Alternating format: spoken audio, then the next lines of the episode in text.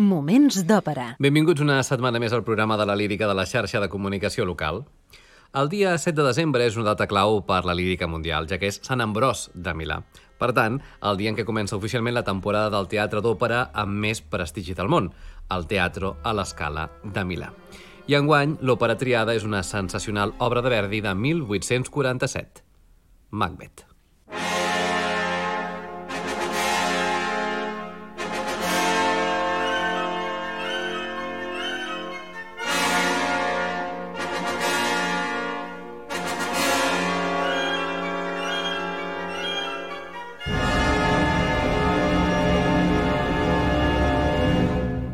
Moments d'òpera amb Albert Galzeran. Macbeth és una òpera dividida en quatre actes amb música de Giuseppe Verdi i llibret en italià de Francesco Maria Piave, completat per Andrea Maffei, a més de contenir importants aportacions del mateix compositor. Com és ben conegut, el text està basat, òbviament, en la tragèdia homònima de William Shakespeare i que data de 1605. Van estrenar-la a l'òpera a Florència, al Teatre de la Pèrgola. Era el 14 de març de 1847. El mateix Verdi la va reformar per la seva estrena a París, el 19 d'abril de 1865.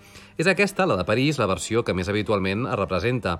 L'estrena catalana va ser l'1 de juliol de 1848 al Gran Teatre del Liceu i enguany ha estat el títol triat per donar el tret de sortida a la temporada lírica de Milà i per això li volem dedicar el programa. Pel que fa als personatges principals, Macbeth és el general de l'exèrcit del rei Duncano, paper aquest per baríton de tessitura elevada i força viril. Lady Macbeth és l'esposa dominant i ambiciosa de Macbeth, la de cantar una soprano dramàtica de coloratura. Segons el mateix Verdi, ha de tenir una veu agressiva i no pas bonica. Exigeix, per tant, una gran potència i agilitat en tota la seva tessitura. Un paper realment i complicadíssim per qualsevol cantant que vulgui assumir-lo. Panko és l'amic i col·lega de Macbeth a l'exèrcit, un paper i a més a més el pare de Fleante, paper per baix.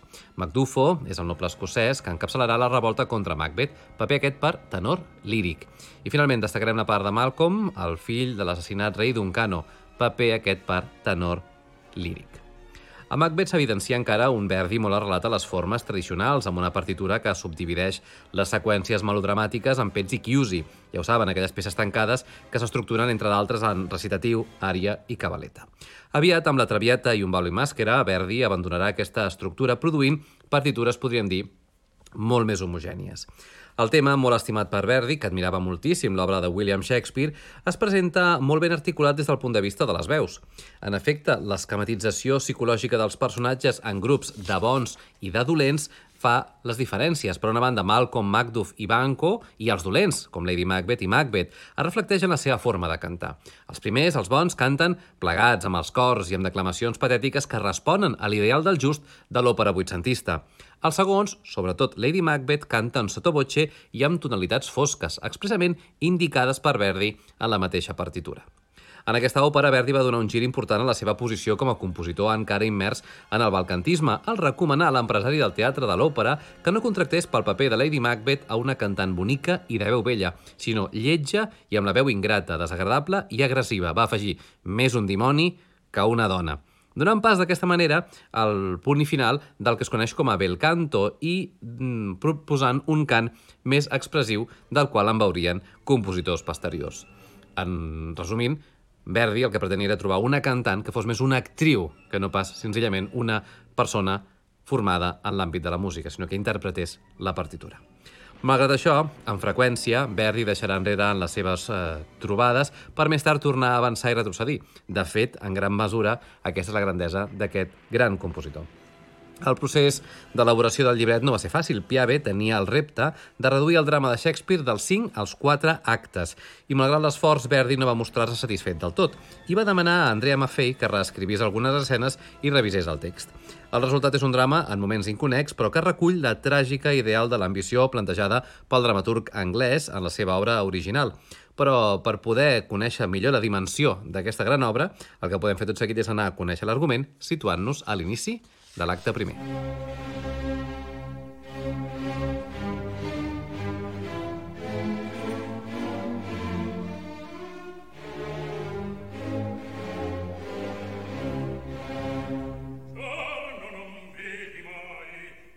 Macbeth i Banquo passegen després d'haver vençut a un exèrcit d'invasors.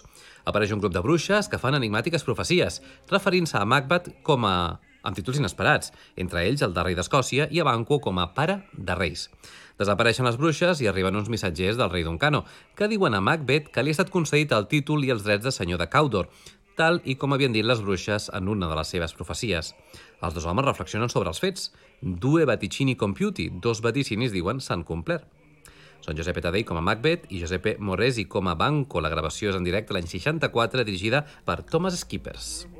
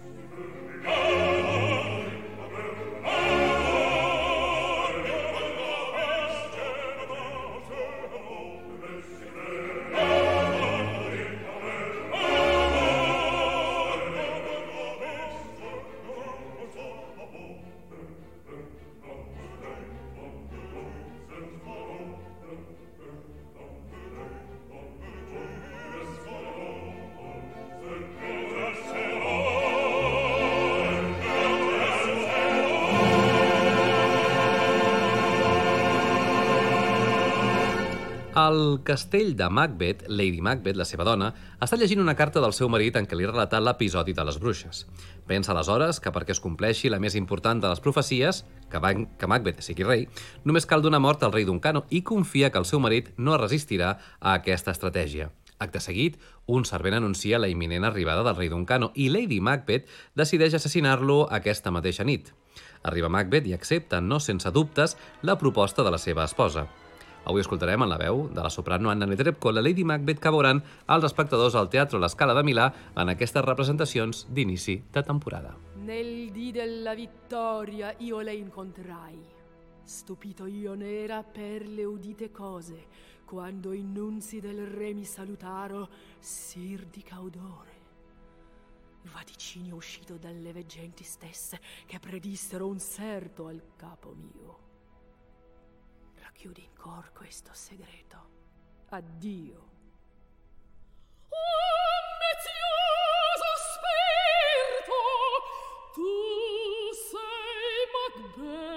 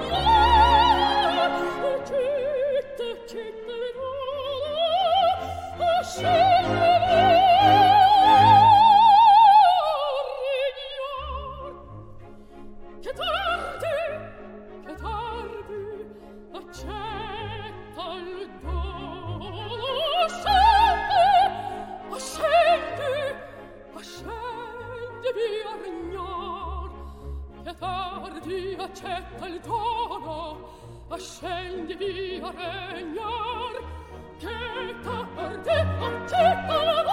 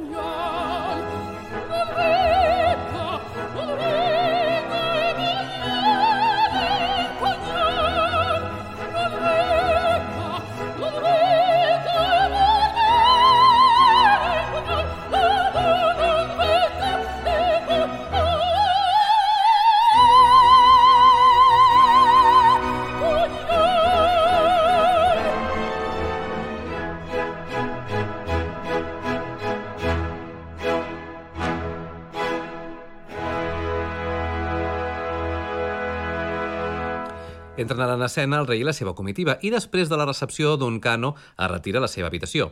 Macbeth tot sol es pregunta «És un punyal el que veig al davant meu?» Aleshores desapareix disposat a cometre el crim i surt poc després aterrit pel que acaba de fer. Amb sang a les mans, és clar. Llença aleshores el punyal i vol tacar amb sang del rei els acompanyants per tal d'incriminar-los, però no pot fer-ho, queda bloquejat, i és Lady Macbeth la que s'encarrega d'això. Piquen a la porta. Banquo i Macduff han arribat per acompanyar en el seu viatge d'un cano. Macduff entra a l'habitació del rei mentre que Banquo pensa en les misèries i els fets de la nit. Macduff ha descobert el crim i desperta tot el castell, que es congrega en escena i expressa el seu horror davant de tan terrible mort.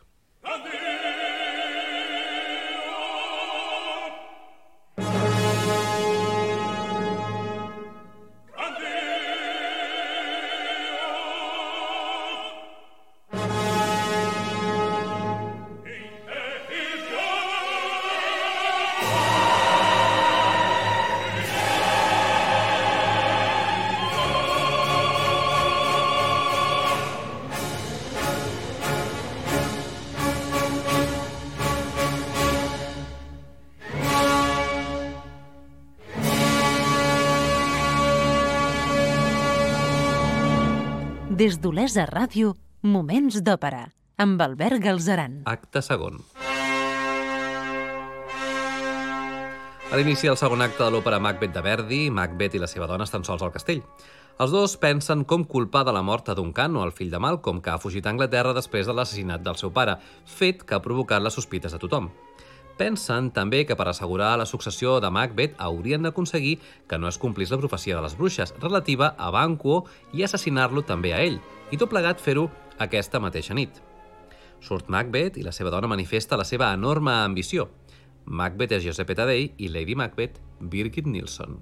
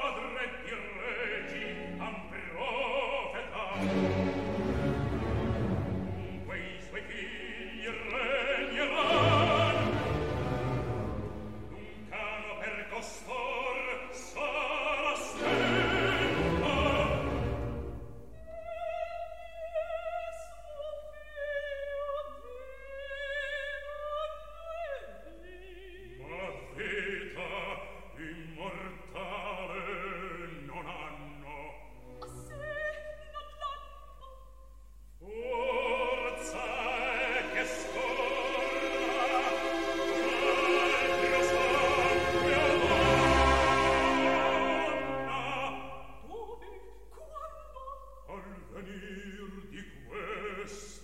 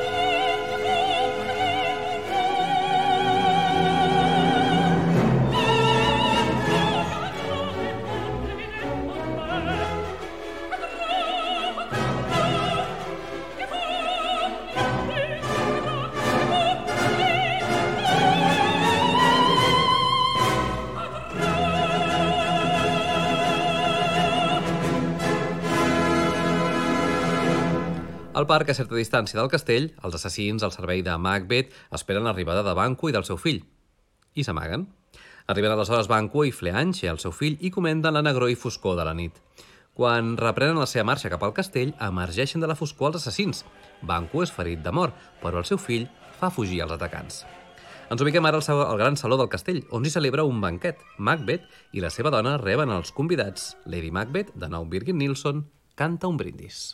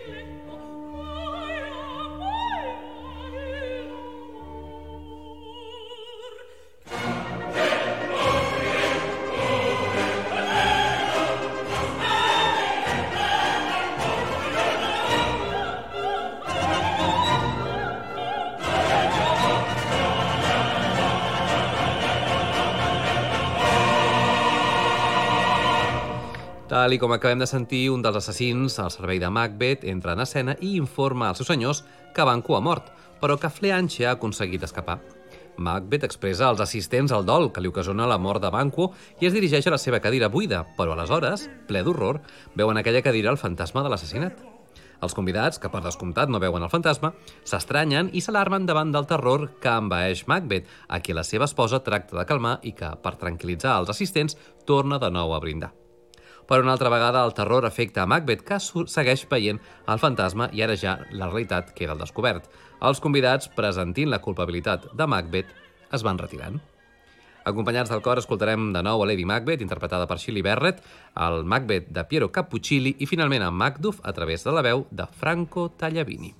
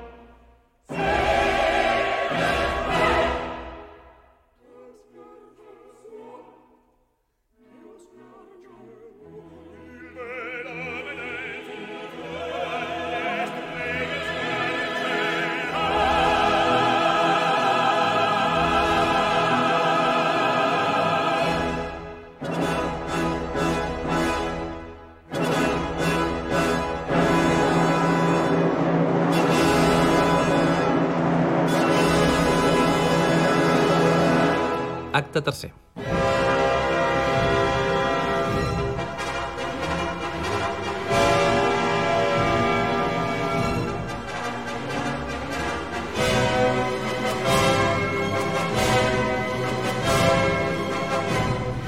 El tercer acte de l'òpera Macbeth de Verdi es desenvolupa a una fosca balma on les bruixes estan celebrant els seus ritus al voltant d'un calder al foc. Entra Macbeth i els hi demana que li diguin quin serà el seu destí. Les bruixes, després d'uns conjurs, li diuen primer que vigili amb Macduff, segon, que sigui sanguinari, agosarat i resol, perquè pot ser malmès, diu, diu no pot ser malmès per cap home nascut d'una dona. I en tercer lloc, que no serà vençut fins que el bosc de Birnam vingui a Dunsinane. Macbeth pregunta aleshores si el llinatge de Banquo arribarà a regnar. I elles fan aparèixer una silent processó de futurs reis, tots iguals a Banquo, que apareix en vuitè lloc. Desapareixen les bruixes i arriba Lady Macbeth, que afirma la seva determinació de triomfar sobre Macduff i el fill de Banquo. I els dos esposos canten una cançó de mort i venjança. Hora di morte e di vendetta. Dona un Nilsson és Lady Macbeth i Tadei, el seu marit.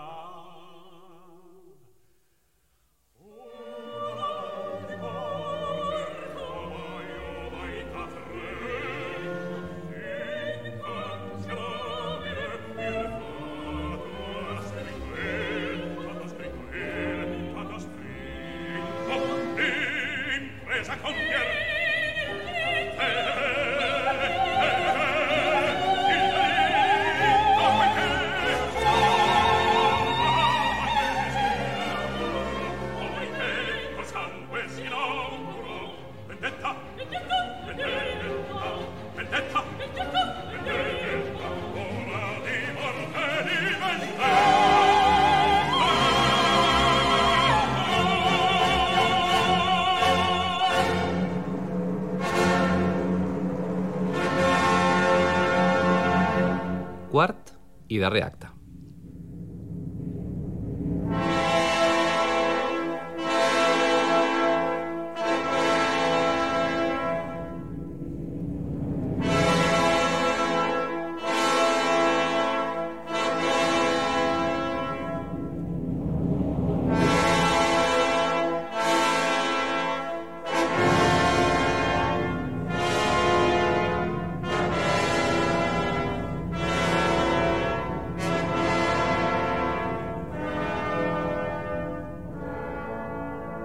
A l'inici de l'acte quart de l'òpera Macbeth de Verdi ens ubiquem a prop de la frontera anglesa.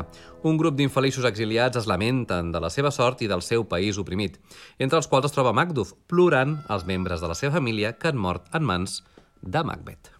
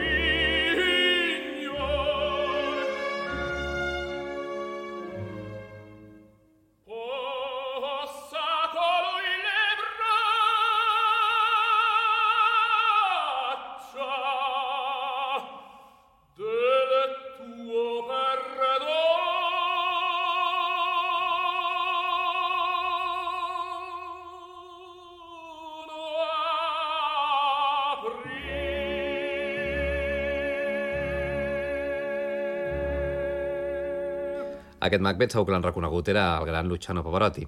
Ara arriba Malcolm al capdavant d'un exèrcit de soldats anglesos i els instrueix perquè tallin branques dels arbres del veí bosc de Birnam i camuflar així el seu avanç fins Dunsinane. Tots es mobilitzen per salvar Escòcia. Al saló del castell de Macbeth, un metge i una dama de companyia esperen amb gran ansietat. La dama ha sentit les paraules pronunciades per la reina les dues últimes nits, mentre caminava sonàmbula. Ara apareix Lady Macbeth, que camina i parla en somnis va dient sempre aquí aquesta taca, taca de sang, per descomptat. La seva complicitat en els crims resulta innegable. Montserrat Cavallers, Lady Macbeth, el metge, el baríton Thomas Allen i Elizabeth Bainbridge, la dama de companyia de Lady Macbeth.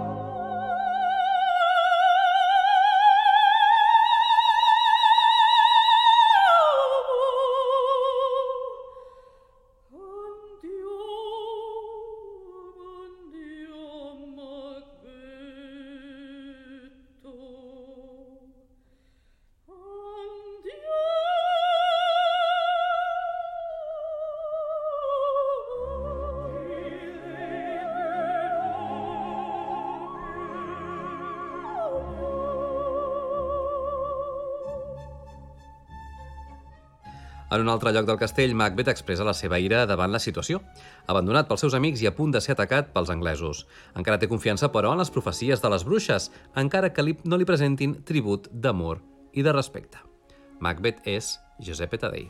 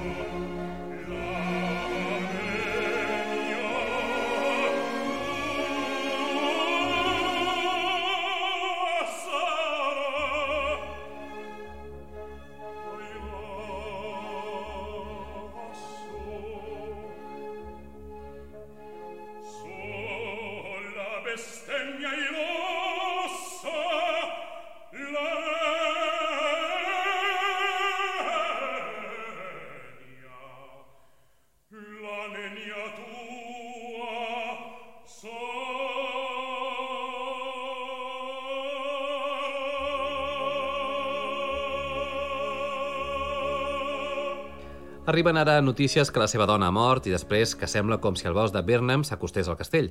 Són els soldats de, Macfoot, de Macduff, evidentment, disfressats. Macbeth i els seus homes s'enfanyen, doncs, cap a la batalla. En la lluita, Macbeth es troba Macduff, a qui li diu que no podrà ser vençut per cap home nascut d'una dona. Però en la batalla Macduff el fereix mortalment i li diu que va ser tret prematurament del ventre de la seva mare. I Macbeth cau mortalment ferit. L'òpera acaba amb un himne de victòria cantat pels vencedors. I aquest és el final de l'òpera Macbeth en la versió de Giuseppe Verdi, títol que donarà el tret de sortida a la temporada lírica del Teatro a l'Escala de Milà, coincidint amb la festivitat de Sant Ambròs el 7 de desembre. Tornem en 7 dies, però recordeu que tots els programes que ja hem emès els trobareu al web laxarxa.cat barra òpera i que us esperem poder saludar a arroba Moments d'Òpera a Facebook i Twitter. Gràcies per l'atenció i fins la propera. Moments d'òpera amb Albert Galzeran.